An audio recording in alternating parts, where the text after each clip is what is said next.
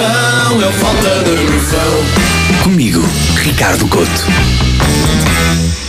Há alturas da nossa vida em que somos pouco crentes no amor, não é verdade assim, Ricardo Lamar? Sim, há momentos em que nós uh, queremos coisas estar não correm bem, não é? sim, Que as as coisas coisas não correm correm bem, até não queremos Ah, ninguém. que Temos pouco crentes. Sabes que, que, felizmente eu tenho um exemplo de romantismo na minha vida que me ensina que mesmo nas maiores adversidades o amor pode triunfar.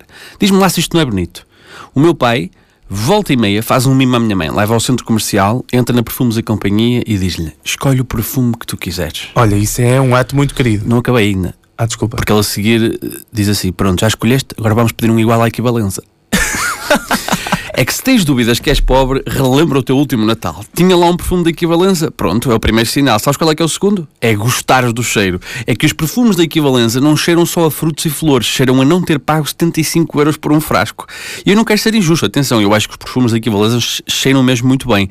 Até porque eu, quando recebo um no Natal, sei que vou cheirar bem até à passagem de ano. Depois disso, aquilo já não é bem um perfume, é mais água, ou seja, eu não estou a perfumar-me, estou a lavar a cara com um pulverizador. Eu, eu, eu sou muito entendido no mundo da perfumaria tipo loja dos 300, atenção, porque eu sempre que faço anos recebo como prenda um daqueles conjuntos de higiene da marca António Bandeiras. Eu devo dizer, eu nunca estive perto do António Bandeiras, mas posso-te garantir uma coisa. Ele não cheira aquilo. Porque se António Bandeiras cheirasse aquele perfume com o seu nome, ele não tinha sido o Zorro, tinha sido o Porro. O alho porro.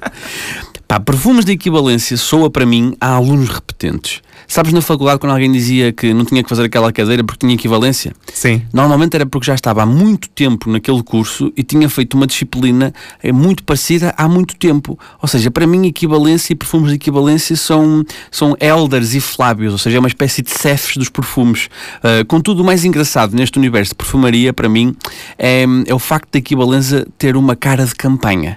Que não sei se sabes quem é. Não, por acaso não, não, não sei quem é. É a Viana Chaves. E eu acho que deve ter sido o pior convite de sempre. Diana, és a cara perfeita para esta marca. Porquê? Porque sou uma imagem de requinte e sedução. Não, é mais porque és tipo a Cláudia Vieira, mas com um cachê mais pequeno. Ou seja, como não amar este mundo carregado de falta de noção? Falta de noção.